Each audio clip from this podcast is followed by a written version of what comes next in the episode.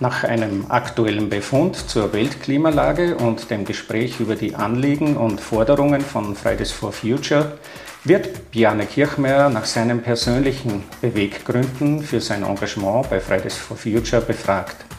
Nicht zuletzt geht es dann auch um die Frage, ob bzw. wie sich Jung und Alt oder etwa auch Organisationen wie die katholische Männerbewegung und Fridays for Futures sich gegenseitig unterstützen und inspirieren können.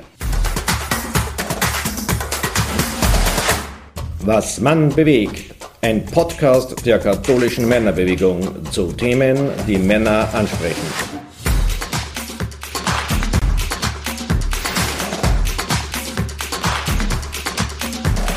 Ich begrüße alle Hörer und Hörerinnen zu einer neuen Folge unserer Podcast-Reihe Was Mann bewegt.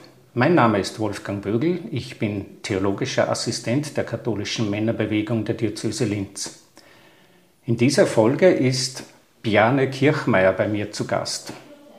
Er studiert seit Herbst 2021 an der Wirtschaftsuniversität Wien und ist seit Februar 2019 Aktivist bei Fridays for Future.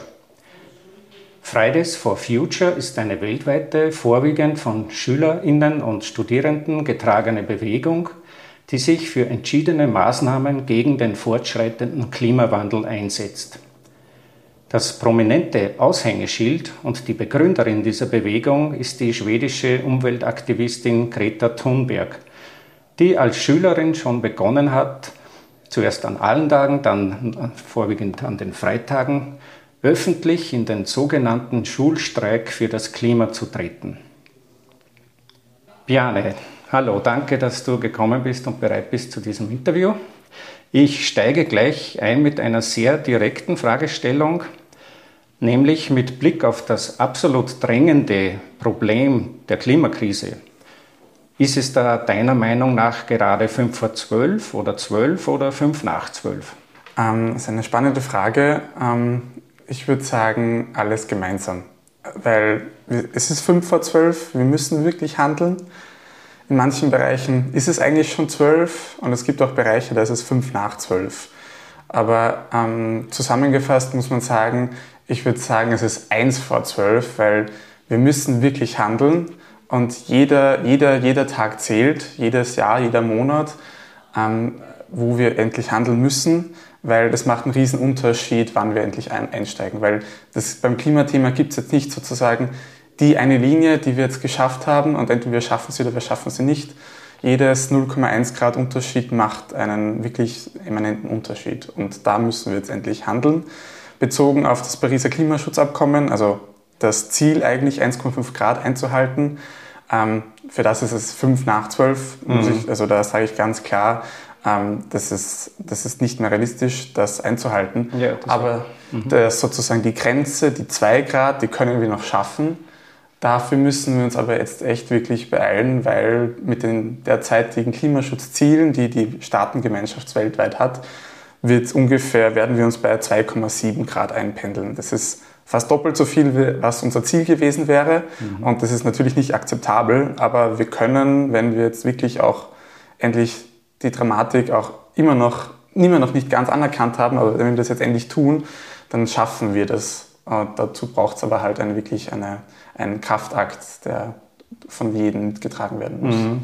Es gab ja im Februar auch äh, die Veröffentlichung, ich glaube, das war dann das dritte Kapitel des sechsten Sachstandsberichtes des Weltklimarates. Genau. Aus meiner Sicht ist das natürlich aufgrund der aktuellen Geschehnisse mit Beginn Ukraine-Krieg medial ein bisschen untergegangen.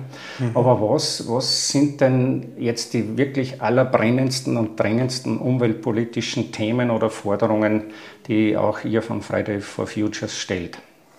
Also für mich persönlich, und ich glaube, da spreche ich für sehr viele und auch für die Wissenschaft, ist der größte Brocken der Verkehr.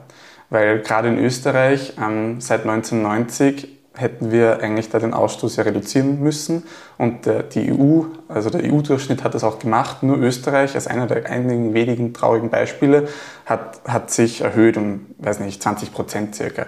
Also für Österreich ist der Verkehr wirklich das große Sorgenkind. Einerseits, weil wir in der Vergangenheit eigentlich versagt haben, aber auch andererseits, weil das einfach was Infrastruktur ähm, weil es die Infrastruktur betrifft und das eben eine lange Fort Vorplanung braucht. Und zum Beispiel Strom oder sowas, das funktioniert ganz gut, das ist auch Infrastruktur, aber da haben wir schon, da sind wir schon gut dabei. Da, da können wir unsere Ziele auch schaffen, die bis 2030 100% erneuerbare Energien und solche mhm. Dinge.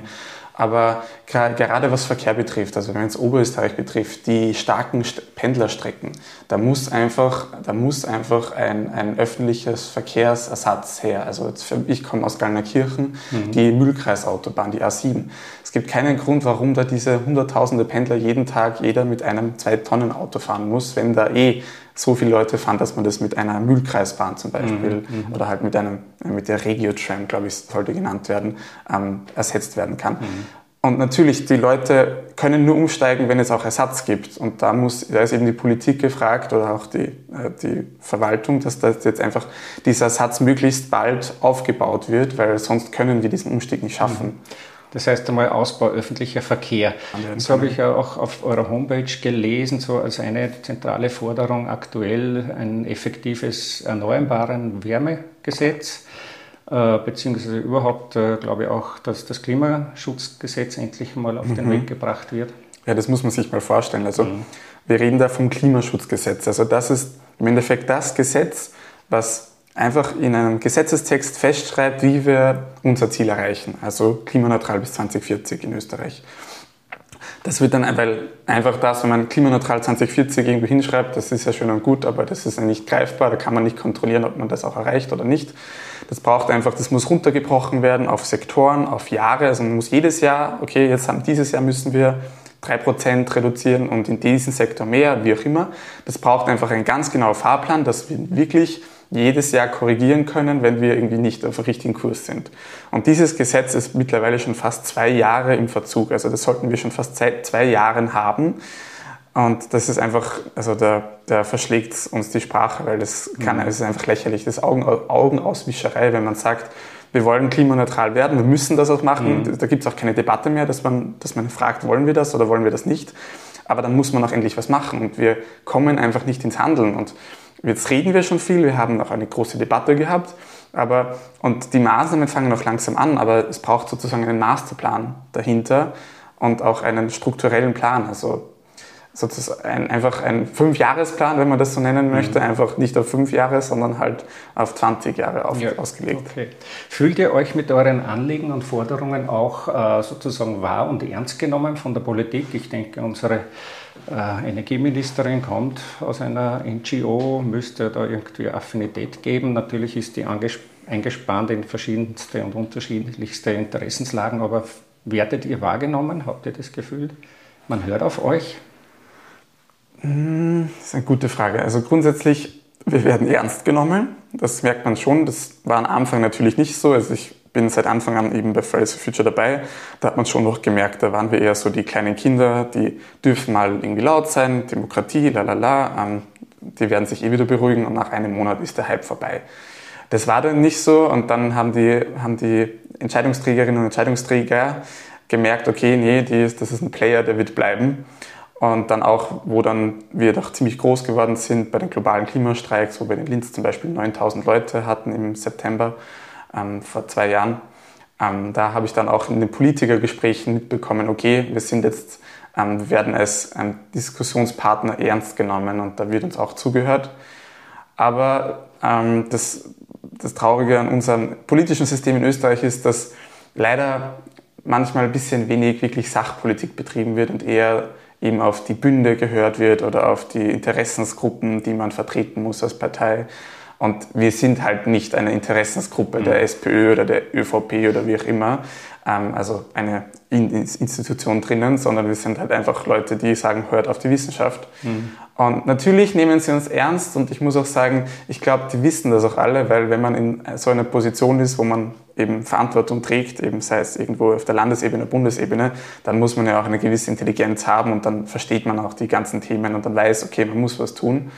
Aber es sind für mich zwei verschiedene Paar Schuhe zwischen faktisch verstehen, okay, da muss was getan werden und emotional verstehen, okay, wir müssen da jetzt was machen und ich muss meinen Teil dazu beitragen und ich muss dann auch eine Vorbildfunktion ausfüllen. Mhm. Und das vermisse ich ein bisschen bei den meisten Politikerinnen, dass mhm. die sagen, okay, ähm, wir sind ganz ehrlich, das ist ein Riesenkraftakt, den müssen wir gemeinsam als Gesellschaft bestreiten. Das wird nicht einfach, da braucht es jeden von uns. Mhm. Und derzeit wird eher nur so Wohlfühlpolitik gemacht. Also mhm. da wird nicht Tacheles gesprochen, da wird nicht gesagt, ja, jeder von uns wird sich ändern müssen. Das hat nichts mit Verzicht zu tun, das hat einfach damit zu tun, dass wir uns unsere Lebensgewohnheiten ändern müssen und dass wir manche Sachen nicht mehr machen werden, dafür andere Sachen, die genauso gut, wenn nicht besser sind.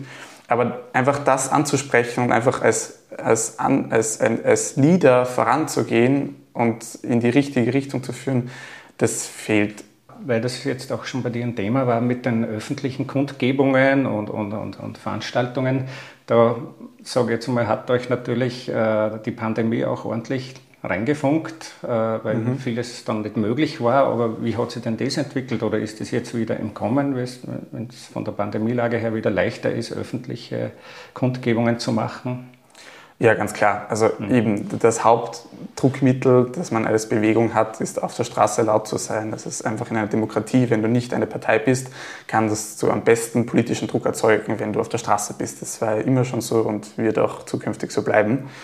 Ähm, nur dann, wo eben Corona gekommen ist, war auch ähm, einfach ganz klar, Leute, die die eine Krise, die Klimakrise ernst nehmen, die nehmen auch eine andere Krise, die Corona-Krise war. Wir sind einfach eine, eine Bewegung, die wissenschaftsbasiert handelt und auch dementsprechend sich verhält oder halt auch die ihm zuhört und eben reflektiert und auch rational denkt.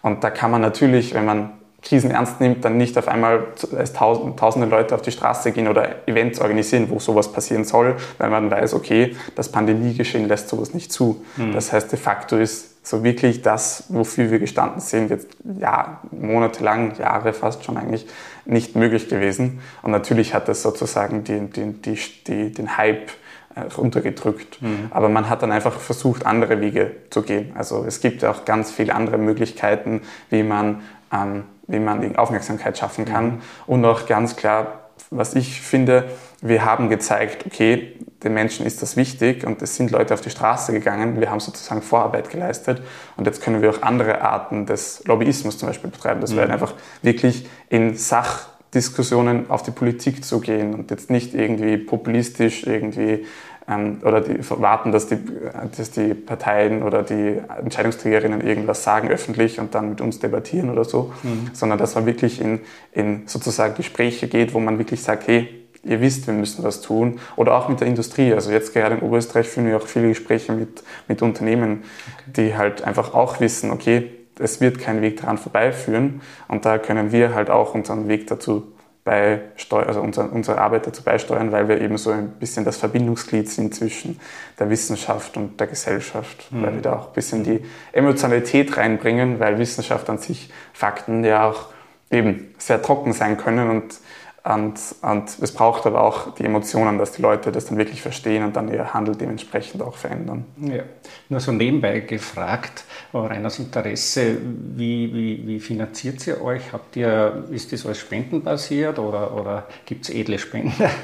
Es ist eigentlich ganz, ganz viel Ehrenamt. Also mhm. jetzt, ich kann jetzt ganz gut von Oberösterreich sprechen. Ähm, da gibt es fast kein Geld. Also das ist wirklich, das sind, das sind Minisummen. Also wir haben das Glück, dass wir uns irgendwie die zum Beispiel die Soundtechnik irgendwie ausbauen können oder wirklich einen Freundschaftspreis von, weiß ich nicht, 50er oder 100er dann irgendwie mhm. für ein großes Event. Keine Ahnung, wir, wir improvisieren dann auch einfach. Dann ist ein kleines Bühnenelement, was wir uns von irgendeinem Theater ausborgen, äh, unsere ganze Bühne. Also man kann wirklich mit wenig, mit wenig Geld auch was auf die Beine stellen. Und wir zum Beispiel haben am Anfang sehr viel über Social Media und WhatsApp mobilisiert wenn man da einfach die Gruppen hat, also ich war zum Beispiel in der Schülervertretung aktiv, da habe ich dann einfach in meiner Schule die Netzwerke nutzen können, aber auch von anderen Schulen. Einfach, wenn man Netzwerke bespielen kann, dann braucht man jetzt auch nicht wie zum Beispiel eine NGO irgendwie viel Werbegeld, weil man mhm. da einfach die Netzwerke nutzen kann und wir dadurch auch, dass wir einfach ähm, anders sind, Aufmerksamkeit bekommen. Also wenn man Plakate in der Innenstadt irgendwo aufhängt, die fallen dann einfach auf, weil die einfach dort normales nicht hängen. Wenn man jetzt ein Riesenplakat bei der Bushaltestelle irgendwie sozusagen mieten würde, wäre das nicht anders wie ein anderes Plakat eines Unternehmens. Und, oder wenn man zum Beispiel, wir haben dann auch irgendwie mit Kreide auf den, in der Fußgängerzone hingeschrieben oder solche Dinge. Also man, die Not macht kreativ. Und sagen, also man kommt, natürlich haben wir dann, also manche Sachen, zum Beispiel Flyer, die kosten dann halt ein paar hundert Euro. Da, da streckt man dann auch selber manchmal vor. Mhm. Ähm, also ich habe auch schon mal vorgestreckt, aber wir haben dann auch bei Großdemos dann auch um Spenden gebeten und dann hat, haben wir die paar hundert Euro, die das gekostet hat, dann auch wieder hereingekommen. Ich würde jetzt gerne einen kleinen Schwenk machen, sozusagen von der allgemeinen Betrachtung zu zur persönlichen Betrachtung mhm. und zu deinem Weg. Wie hast du zu diesem Thema, zu dieser Bewegung gefunden? Was ist da dein Weg? Der ist eigentlich sehr, sehr spannend und auch wahrscheinlich nicht, wie man ihn vermuten würde. Also ich war, meine Familie war ganz normal österreichisch, eben ja, Müll getrennt, wie auch immer, aber wir waren jetzt nicht die Öko-Familie. Und ähm, es war, mein Weg war dann einfach, dass ich in meiner Gemeinde, da war ein emeritierter Professor von der Universität für Bodenkultur und der hat einen Vortrag über Klimakrise, Klimawandel gehalten, weil er halt gesagt hat, okay, wir müssen was dazu machen. Und das habe ich nur mitbekommen, weil eine Freundin von mir mich im Endeffekt gezwungen hat, mit ihr dahin zu gehen. Also ich wäre von mir aus da nicht hingegangen, ich hätte das auch nicht mitbekommen und ich habe das eigentlich nur als Freundschaftsdienst gemacht und ich gesagt, okay, der war wirklich dahinter, dass ich da hingehe dieser Abend, der hat im Endeffekt bei mir Klick gemacht. Da habe ich dann wirklich verstanden, oh mein Gott, wo, wo sind wir hier? Also ich habe natürlich im Geografieunterricht schon mal von, von, ähm, vom Klimawandel gehört, aber welche Dramatik da eigentlich ist und der Stillstand der politische, der war mir nicht bewusst. Mhm. Wie alt warst du da? Muss mhm. 17 gewesen sein. Und dann habe ich so gedacht, uh, okay, was mache ich jetzt damit? Und dann war wirklich ähm, eben, also dann ist einfach die Zeit reif gewesen, weil eine Woche später ist dann ähm, mein Stellvertreter zu mir gekommen. Also ich war in meinem Gymnasium Schulsprecher und der hat mir erzählt, ja, eine Freundin von ihm, die hat da irgendwas, das nennt sich Fridays for Future, das soll ich mir mal anschauen. Und dann irgendwie eine große Pause am nächsten Tag rede ich dann mit der und dann finde ich das eigentlich eine gute Idee, dass man einfach politischen Druck aus von der Jugend aus macht.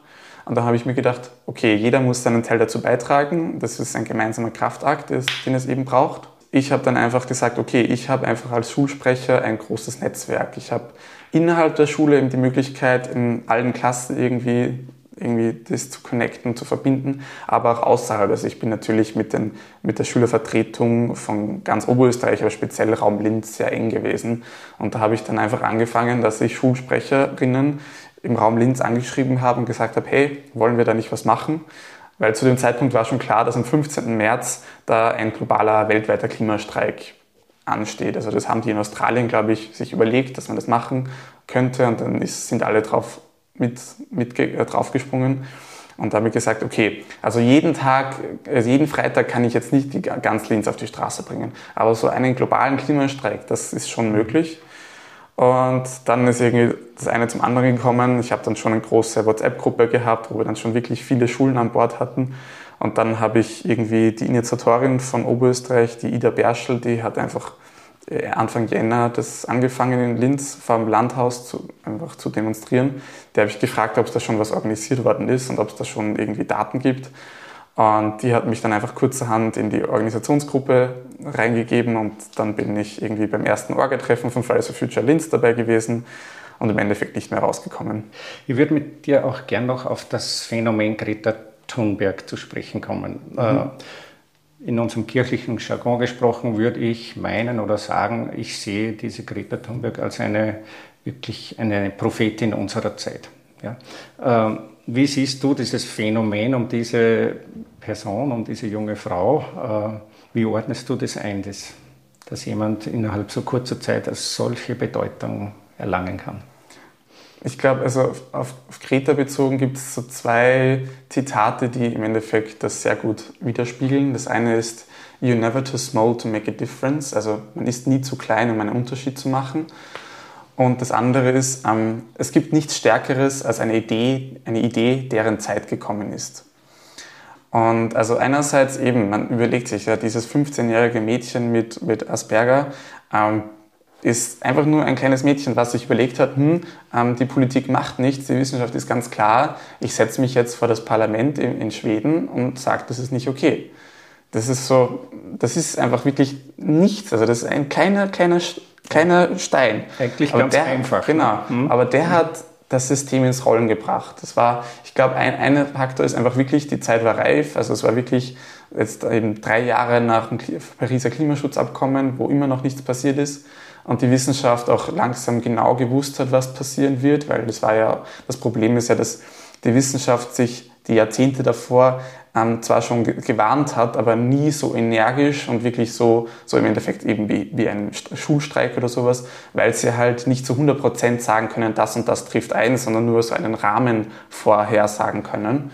Das war auch der Zeitraum, wo das langsam auch das Wissen und die, die Evidenz stärker war. Und auch anders, es hat funktioniert, weil die Leute mitmachen haben können. Also wenn, du, wenn man möchte, dass ein Projekt funktioniert, dann muss man irgendwie Möglichkeiten schaffen, dass Leute sich äh, partizipieren können. Und das ist eben durch diesen Freitagsstreik einfach sehr gut gelungen. Das ist eine Sache, die kann jeder auf der Welt machen. Und das hat einfach dazu geführt, dass das System ins Rollen gekommen ist. Und noch zu Greta persönlich. Ähm, ich finde, ich bin wirklich dankbar, dass es sie gibt, weil in unserer Gesellschaft braucht es Gesichter. Also speziell die Medien, die, die, die gehen sehr auf Gesichter. Also man kann, man, man kann keine ähm, graue Masse sein, es braucht immer ein Gesicht, mit dem man irgendwas identifiziert, sei es eine Partei, sei es eine Bewegung, sei es ein Verein, wie auch immer. Es braucht immer ein Gesicht. Das heißt, ähm, man kommt da nicht dran vorbei. Aber bei Greta ist es so das Schöne, ihr geht es einfach wirklich nur um die Sache selbst. Also ich habe sie selber schon kennenlernen dürfen und es ist wirklich, ihr macht das alles keinen Spaß. Also sie möchte, mag keine öffentliche Aufmerksamkeit, sie hasst Journalisten, ähm, sie hasst Medienarbeit, aber sie weiß, es muss getan werden und sie weiß, dass es einen Unterschied macht und dass das einfach jemanden braucht und deswegen macht sie es auch. Und das ist das Schöne daran, weil ähm, da muss auch, da ist einfach ihre Eigenheit sozusagen, ihre, ähm, durch eben ihr Asperger-Syndrom, sie einfach anders ist als wir anderen, weil da muss man schon ganz klar sagen, ähm, diese öffentlichen Aufmerksamkeit, das verändert Menschen. Also jeder andere Mensch, der diese öffentliche, weltweite Aufmerksamkeit bekommen hätte, hätte sich wirklich einfach verändert. Also es, es hat eine Art von Macht. Also Macht mhm. korrumpiert ja, wie, wie man weiß. Aber ähm, diese Öffentlichkeit, die macht auch was mit Menschen. Und ich glaube, das ist eben so toll, dass wir da so eine Position als, als eine Figur haben, die das eben nicht betrifft, weil sie diese sozialen Verbindungen nicht braucht oder nicht fühlt, also dieses soziale ähm, Kapital, das man durch Aufmerksamkeit bekommt, eben wenn man mit Obama spricht oder mit UN-Klimabeauftragten oder einfach äh, Generalsekretär oder mit jedem, mhm. jedem wichtigen Menschen auf der Welt irgendwie, die mit dir reden wollen. Und das ist eben das Schöne, weil es braucht ein Gesicht, aber ähm, wenn wir in diesem Gesicht wirklich nur für nur die Bewegung zählt und überhaupt nicht das eigene Vorankommen oder der eigene Erfolg oder dann später daraus profitieren zu können, das, glaube ich, bringt dann noch mehr Energie in das mhm. Ganze und das sorgt dafür, dass es mehr Erfolg haben kann. Täuscht mich der Eindruck oder sind es sozusagen vom Verhältnis her wirklich um so viel mehr weibliche Aktivistinnen als männliche? Natürlich ist einfach unsere Generation, die, die jüngere Generation, die hat ja auch nicht nur das Klimathema, die hat ja ganz viele politische Themen, die irgendwie anstehen. Und da ist natürlich auch die äh, Geschlechtergleichbehandlung auch ein großes Thema. Und da ist dann halt, ähm, da sind wir dann doch manchmal auch das Gegengewicht zu diesem sehr starken zur starken Männerdomäne. Also wenn man sich das beste Beispiel ist jetzt zum Beispiel jetzt der G7-Gipfel in Deutschland, das sind sieben Männer. Und also das geht gar nicht, das zu kritisieren, sondern man braucht einfach auch ein bisschen ein Gegengewicht. Das heißt, natürlich kann man schon sagen, dass innerhalb der Fridays for Future Bewegung da schon darauf geachtet wird, dass auf jeden Fall ähm, sozusagen Gender Equality, also dass mhm. immer gleich gleich viele vorhanden sind. Und manchmal natürlich dann auch lieber sozusagen dann auch der Frau das Mikrofon in die Hand gedrückt wird. Aber das kann man jetzt nicht so generell sagen. Also jetzt in Österreich zum Beispiel, das würde ich da jetzt nicht unterschreiben, dass wir da irgendwie mehr Frauen im Vordergrund haben als Männer. Okay. Das, mhm. Weil im Endeffekt läuft es schon darüber daraus aus, dass man einfach Leute braucht, die das können.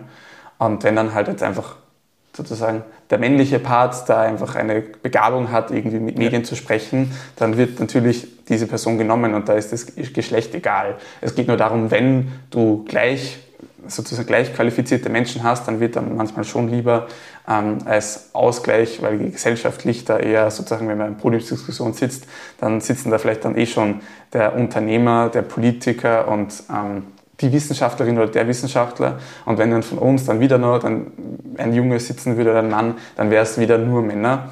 Aber äh, es ist jetzt nicht so das Riesenthema. Natürlich ist, ist das schon auch ein Thema der Klimagerechtigkeit, weil auch global gesehen Frauen viel mehr unter Klimawandel leiden werden. Ich glaube, das hat jetzt nichts mit der Klimabewegung an sich zu tun, sondern einfach was, mit, was hat was mit der Generation zu tun. Man sagt ja eher, Frauen gehen Dinge oder Probleme eher so beziehungsorientiert, emotional an, Männer eher sachlich lösungsorientiert. Siehst du da einen Unterschied? Oder? Also die Ausnahmen bestätigen immer die Regel. Aber ich glaube einerseits eben, was ich vorher angesprochen habe, es braucht einfach jetzt unbedingt von dieser Dramatik, da muss die Emotion rüberkommen. Mhm. Und da kann man natürlich jetzt generell gesagt schon sagen, dass es vielleicht Frauen eher liegt. Ähm, und auch andererseits, glaube ich, ist es für, für, für Frauen auch einfacher, dieses Thema sich anzunehmen, weil gerade auch wir Männer ein sehr ähm, objektbasiertes Verhalten haben. Also gerade so eben das, das, ähm, das Auto ist für den Mann, also jetzt einfach bildlich gesprochen, halt viel, viel wichtiger als für die Frau. Also wir haben so auch unsere Statusobjekte viel mehr. Und auch Teil dieser Klimadiskussion ist halt einfach, dass wir von diesem ganz gesamten Ressourcenverbrauch einfach zurückschrauben müssen. Und da kann man dann halt nicht jeder oder überhaupt ist die Frage, warum braucht man im Wien im ersten Bezirk einen SUV? Und solche Themen einfach. Mhm. Und da kann man dann natürlich sehen, dass das vielleicht für manche einfacher ist. Aber es braucht die anderen genauso. Also jetzt in Deutschland zum Beispiel einer der starken Kämpfer ist zum Beispiel Harald Lesch, der ist ein Wissenschaftler und der ist da auch ganz präsent oder auch Eckhard von Hirschhausen. Also es gibt auch ganz viele Männer, die mhm. da ganz engagiert sind. Ich komme jetzt von, noch von der Polarität Mann-Frau auch noch zur Polarität Jung-Alt. Mhm. Äh, und da würde mich also so, so deine Sicht der Dinge interessieren. So was kann sozusagen die ältere Generation von der jungen jetzt äh, lernen und umgekehrt, vice versa. Äh, wie kann man sie da gegenseitig unterstützen, bereichern? Vielleicht was würdet ihr als junge Aktivistengeneration euch auch von den Älteren wünschen? Ich finde, das Wort Enkeltauglichkeit ist da ganz essentiell. Also ähm, man hat das jetzt einfach jahrzehntelang, hat man sich diesem Thema verschlossen. Also diese Klimakrise, Klimawandel ist einfach in der öffentlichen Diskussion nicht wirklich vorhanden gewesen. Man weiß es seit den 80ern, aber man hat nicht wirklich gehandelt und man hat die Dramatik eigentlich nicht so ernst genommen oder halt nicht dementsprechend gehandelt, wie dramatisch es eigentlich ist. Und da ist für mich ganz klar, man muss einfach so herangehen und schauen, was ist nötig und dann schauen, wie man das erreicht. Das ist aber leider nicht das, was man oft jetzt sieht, sondern eher so, was kann man machen? Und dann ist natürlich, ja, okay, wenn du dein ganzes Leben lang mit deinem Auto irgendwie herumgefahren bist, dann ist es natürlich für dich schwerer, auf öffentlichen Verkehr zum Beispiel umzusteigen, als für mich, der im Endeffekt das noch nie gemacht hat. Oder halt, ja, ich habe meinen Führerschein gemacht, aber ich bin immer mit dem, Auto, mit dem Bus zur Schule gefahren. Und für mich macht jetzt eben der, der Fußweg zur Bushaltestelle ist für mich einfach ganz normal und das ist keine Umwe Umstellung. Das sehe ich bei meinen Eltern schon. Natürlich, diese fünf Minuten, die man sich spart, das ist einfach, wenn du das jahrzehntelang so gemacht hast, einfach schwieriger. Der Mensch ist ein Gewohnheitstier und wir Jungen haben dann halt manche Gewohnheiten einfach noch nicht so drinnen, wie man halt, wie man halt sie halt hat, wenn man schon mehrere Jahrzehnte auf dieser Erde lebt. Also das ist eine diese Sache, dass einfach Gewohnheiten ändern nicht einfach ist. Und eben, wenn man dann eben schon, weiß nicht, Ü50 ist, dann hat man sich eben schon so gesettelt, dann hat man sich schon seine, seine Lebensart ausgesucht. Und wenn man dann vor der, vor der Entscheidung steht oder vor der, der Situation, dass man sich ändern muss, das ist natürlich dann nicht so einfach. Und das andere eben bezogen auf die Enkeltauglichkeit, ich finde schon, dass sozusagen meine Elterngeneration, also auch so die Boomers, schon eine Verantwortung haben, weil die haben jetzt schon sozusagen den, die, eine, eine Hochzeit unserer Gesellschaft erlebt. Also so eben die Zeit nach dem Zweiten Weltkrieg. Sie sind keine Nachkriegsgeneration mehr, sondern haben da wirklich einfach den Aufschwung unserer Gesellschaft erlebt. Und wir wissen einfach, es kann nicht mehr so weitergehen ähm, wie bisher. Aber wir, und wir müssen halt einfach den zukünftigen Generationen auch ein lebenswertes Leben ermöglichen. Und wenn das dann, wenn dann das heißt, dass man selbst ein bisschen sich verändern muss, damit dann deine Kinder und deine Enkelkinder ähm, auch ungefähr so leben können, ähm, dann finde ich, ist das schon ein Faktor, den man mit einbeziehen muss und wo man schon sagen muss, das, das muss man einfach so tun. Also es ist ja in Deutschland auch so passiert. Also der oberste Gerichtshof oder wie auch immer das Verfassungsgericht hat ja genauso entschieden, dass die deutsche Regierung zu wenig macht, weil im Endeffekt die Freiheit der zukünftigen Generationen eingeschränkt wird, weil wir jetzt zu viel auskosten. Also das, ist ja auch das Prinzip von Freiheit. Die Freiheit endet dort, wo die, andere, die Freiheit des anderen anfängt. Und wir mhm leben, auch jetzt mit bezogen auf äh, Weltübersch Erdüberschöpfungstag, wir leben auf Kosten der zukünftigen Generationen. Das kann einfach nicht sein. Mhm. Und da finde ich schon, man hat seit Jahrhunderten immer gesagt, sozusagen die Eltern den Kindern, ja, ihr werdet es einmal besser haben als wir. Und da müssen wir jetzt die nächsten Jahre schon sehr, sehr, sehr viel Kraftanstrengungen machen, dass dass dieser Spruch auch weiterleben kann, weil derzeit sieht es eher anders aus. Okay, angesichts der leider schon wieder sehr fortgeschrittenen Zeit möchte ich äh, schließen mit noch einmal einer sehr persönlichen Frage an dich. Ich denke, wenn man so engagiert ist und, und auch viel äh, einfordert, ja, dann ist man selber ja auch gefordert ja? Mhm. und äh, steht in der Verantwortung und so. Und wie, mhm. wie geht es dir mit dem sozusagen auch in deiner Lebensgestaltung im Alltag äh, sozusagen konsequent zu sein? Also grundsätzlich dieses Thema ist sehr spannend, weil das ist so immer eigentlich das Erste, was man gefragt wird. Das finde ich jetzt spannend, dass es jetzt am Schluss kommt. Ähm, so eben, was machst du fürs Klima? Das ist so, kommt von jedem Journalisten, kommt bei jeder Podiumsdiskussion von jedem Politiker oder Politikerin. Und da habe ich dann immer gesagt, ja, das Wichtigste, was man selbst machen muss, ist einfach politische Verantwortung einzufordern, weil eben die großen Hebel nur auf gesellschaftlicher Ebene umgesetzt werden können und man kann noch so vegan leben, aber wenn einfach von Hintertupfing nur einmal pro Tag ein Bus in die Großstadt fährt, dann, dann, kann, dann bringt das einem nichts und dann muss man halt, also dann kann man, den Klima nicht, kann, kann man das Klima nicht schützen, also kann man die Welt nicht schützen. Deswegen braucht es einfach dieses Systemische, dieses Gesellschaftliche. Aber natürlich ähm, eben die Verantwortung kommt natürlich dann auch sehr, und wenn man sich sehr damit beschäftigt, also ich eben seitdem ich jetzt bei Fridays for Future aktiv bin, also seit drei Jahren bin ich jetzt halt auch schon Vegetarier, ich fliege auch nicht mehr. Diese Themen mache ich einfach aus Selbstverständlichkeit. Natürlich muss ich auch sagen, also ich werde auch irgendwann in meinem Leben wieder fliegen. Also ich mache ein Auslandssemester in zwei Jahren, da, das werde ich in, in Peru machen, da kann ich, muss ich, muss ich hinfliegen. Aber das ist auch genau das Thema, das macht jetzt ähm, das Kraut nicht fett. Also es geht darum, die systemischen Sachen zu ändern. Man, man, muss aufpassen, dass man jetzt nicht so sagt, okay, ich trenne jetzt eh schon den Müll, deswegen kann ich auch ein auf eine Kreuzfahrt gehen.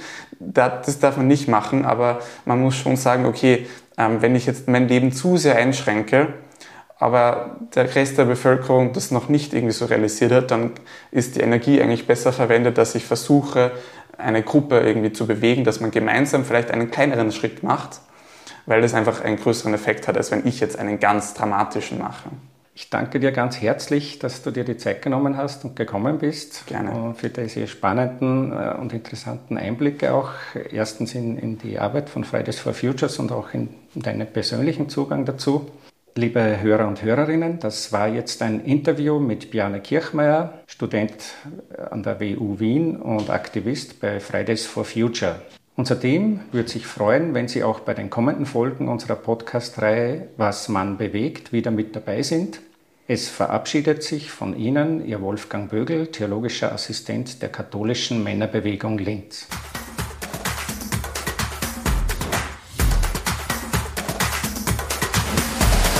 Danke fürs Zuhören. Bis zur nächsten Folge Was Mann bewegt. Euer KMB Podcast Team.